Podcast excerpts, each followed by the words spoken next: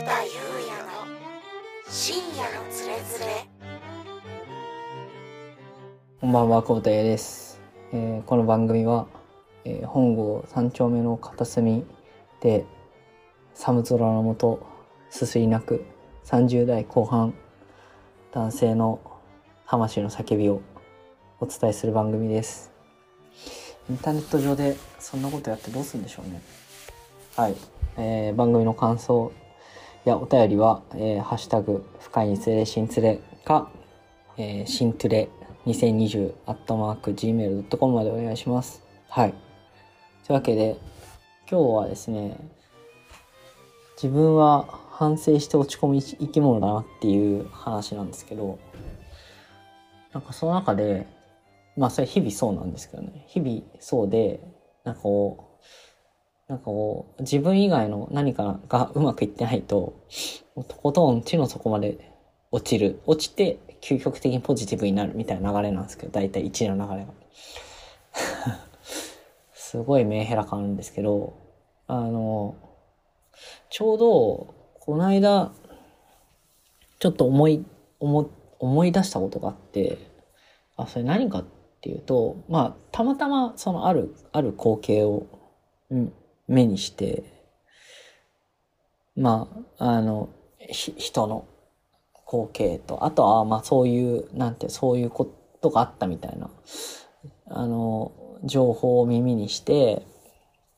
思ったんですけどそう思うことがあってなんかその2016から17の時にまあ自分はこう毎年こう来年なかなか自分が変を変えられるのがまあズボラなんであんまできないんでまあ2000まあさいその年の最後の12月31日23時59分59秒から新しい年の1月1日0時0分0秒になる時にこういう人間になるってあらかじめ検討考えといてジャンプするっていうのを、まあ、毎年やってるんですけど。その中で結構自分の中で結構よく覚えてるのが2016年か17年のジャンプの時でそれはいやそれはねなんかもう完全に人間変えようって思ったんですよね。うん、でそのどう変えるのかって言った時になんかそのそれまではなんかひなんか物事を批判的に考えるのと批判するって同じだとかん思ってたんですよ。いや違うわけ当たり前なんですけどね当たり前なんだけど多分なんか知らないうちに一緒くたに考えていてだから批判的に考えるイコール批判するみたいに考えたんですけどなんかよくわかんないそれ違うなって思うことがいくつかあってまああとはある人にあの昔から知ってる人にそうまああのまあそれについての会話が一回あって考えるきっかけになったんですけどなんかなんか物事を考えるときに、なんか常に肯定するのはやっぱおかしいわけですね。で、おかしくて、じゃあこういう問題がありますよ、こういう課題がありますよね。っていうことを考えていくと、なんかこう批判的になっていくわけですよ。で、批判的になっていくんだけど、でも両両面見なきゃいけなくて、で、でもやっぱりその否定的とか批判的っていう方がやっぱどうしてもやっぱ強くなるんですよね。で、それって、えっとね、なんとかっていう理論で確かあの書かれててあそういうのあるんだってその時にあの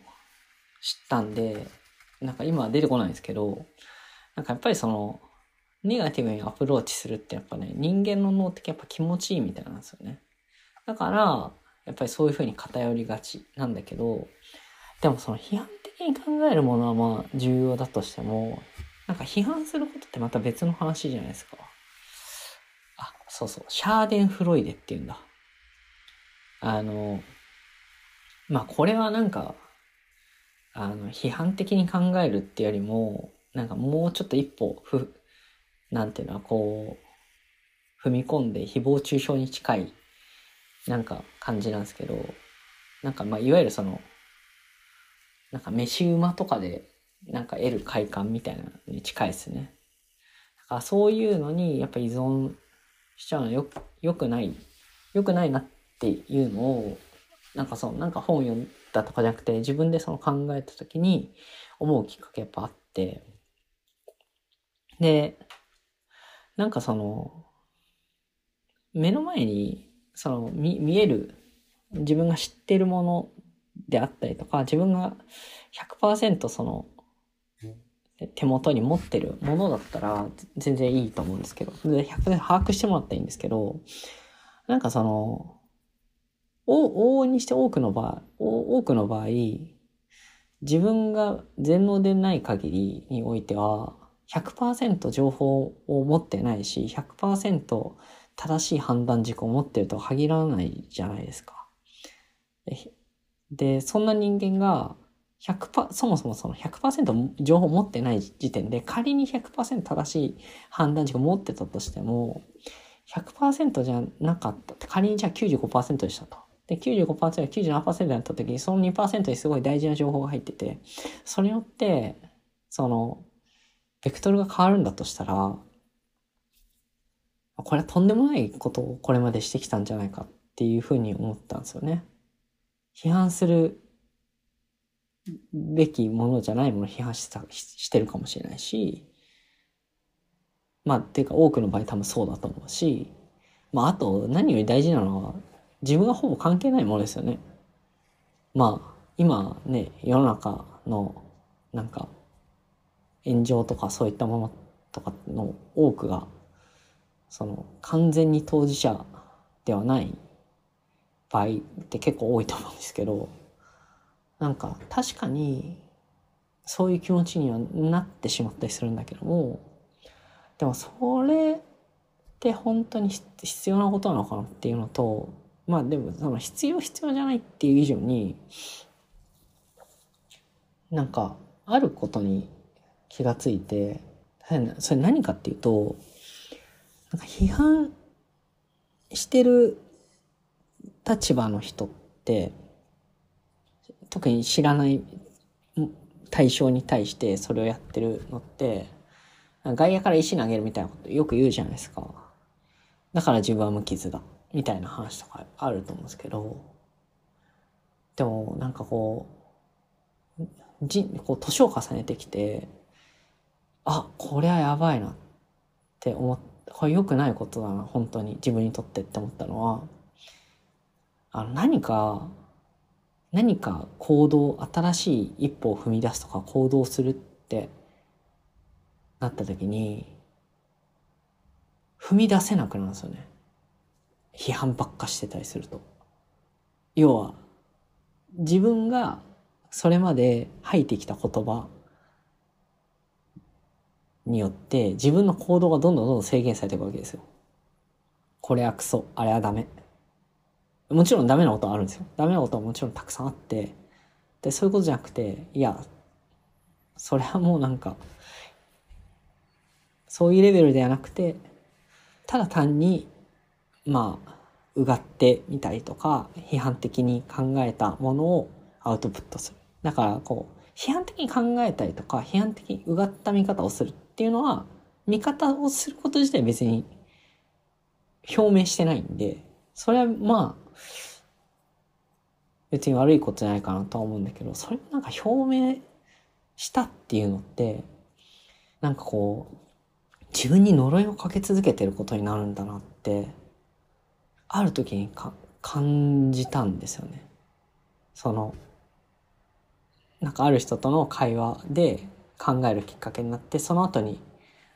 そういう何かこう踏み出す時があって、踏み出せなかったんですよね。踏み出せなくなってる自分に気づいて、なんでだ？なんでだ？なんでだ？って、踏み出したい踏み出せない？なんでだ？って考えた時に、いや、お前自分がそうしてるから、そういうことできなくなってんだよっていうことに気づいて、あ、これはマジでやばいなって思ったのと、あと、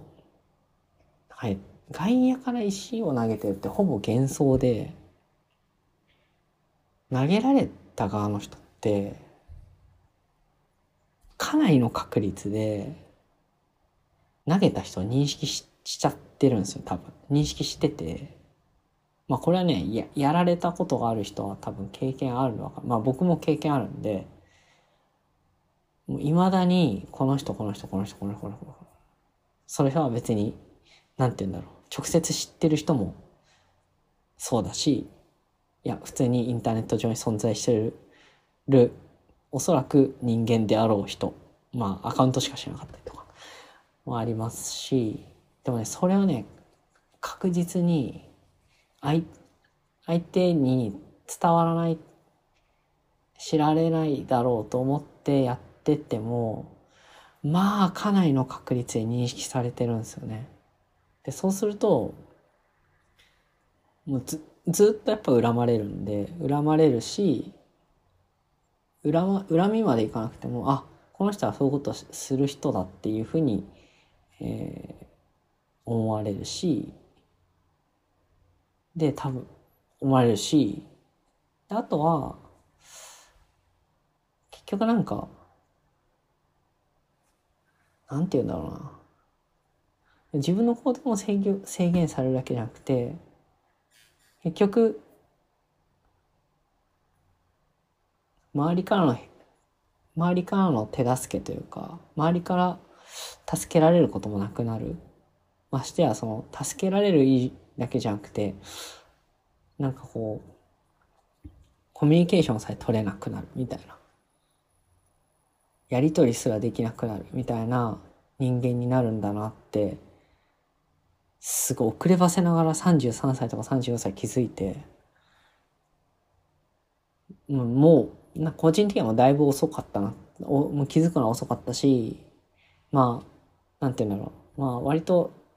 自分は影響されやすかったりするんで、まあやっぱり周りにいる人間に多分だいぶ影響されてそうなってしまってた部分もあるな、みたいなことは思ったんですけど、っていう反省はね、あるんだけど、これはマジで今すぐ生まれ変わらないとダメだなって思って生まれ変わったんですよ。で、あとはもう一つ良くないなって思ったのは、これはなんか自分はそういう、そういうのをやりたくないっていうか、あの、やったこともないし、なんかやる、やるつも、今後やるつもりも全くないんだけど、やっぱその人をなんかこう、先導したりするのって、結局なんかその先導した人って不幸になってるよなっていうのがあって、まあそれたまたま、あの、最近、その目にしたもので、ああ、こういうのもやっぱり、結局、なんかそこ、そこで先導した結果、相手は傷つくし、あるいは望ましい、その先導してる人は望ましい結果が、まず出たりするんだけど、でもその後にその人はやっぱり、その人はやっぱりすごく不幸になっちゃってるよな、みたいなことを見て、ああ、やっぱり、帳尻合う合うようにできてんだなっていう人生、世の中、みたいなことを思って、なんで、まあ自分の場合はね、その、16年から17年のジャンプで、あの、人を、なんかこう安易に批判するのはやめよう、みたいな。ましてや100%情報を全て把握してるわけではないのな、なおさら。って思って、そっからはそういう生き方を、そういうのがない生き方を、ね、批判的にはすごい考えるんだけど、別にアウトプットは別に他のやり方はたくさんあるで、ポジティブに変えることもできるし、その相手に伝える、伝わる伝え方が人によって違ったりとか、まあようやくその、そこで大人になったって感じなのかもしれないですけど、いやでもそれ以上に、なんかその、社会に出てから、多分ちょうど10年ぐらいだったんですね。その10年ぐらいに、まあ、いろんなもの、いろんな経験をして、まあいろんな仕事をして、っていうステップは踏めたかもしれないけど、なんか多分、相当いろんなものを失っただろうなって、失ってるんだな、自分は、きっと。って思ったんですよね。でもそれって多分もう、取り戻せると思ったら大間違いで、もう二度と取り戻せないと、二度と取り戻せないものだと思うんで、もう生き方を変えて、もう、もうその、それまでに、まあ何かね、何かがある、あったわけじゃないけども、それまでそういうふうに生きてきた自分っていう十字架を背負って生きていかなきゃいけないんだよな、これはっていうことも同時に考えて、ああ、いろいろ失ったんだろうなっていうのをね、思ったんで、まあそう。だから批判的に考えることと批判するってことは違いますよね、と。批判的に考え、批判的に考えた結果、それはこうした方がいいっていう話になるはずで、となると、それをどう伝えるかっていう風な頭の使い方しなきゃいけないんだよなと思いながら、かれこれ、何年？もう4年 ?5 年 ?5 年？ぐらい経ったって感じですかね。さあ、自分はできてますかね？はい。でも、なんか、すごい難しいなって思うのが、これは絶対言った方がいいだろうなって思うことも、批判していいのかなってめちゃめちゃ考えるなって、結果、胸の奥にこれはしまっておこうみたいなのはめちゃめちゃ増えましたよね。増えた。うん。これはもう、特になんか、うん、自分の場合はこれはフェアじゃないなって思うことで目をすっごい思うんですけど、これは全然、うん、フェアじゃない。この、このやりとりはフェアじゃないって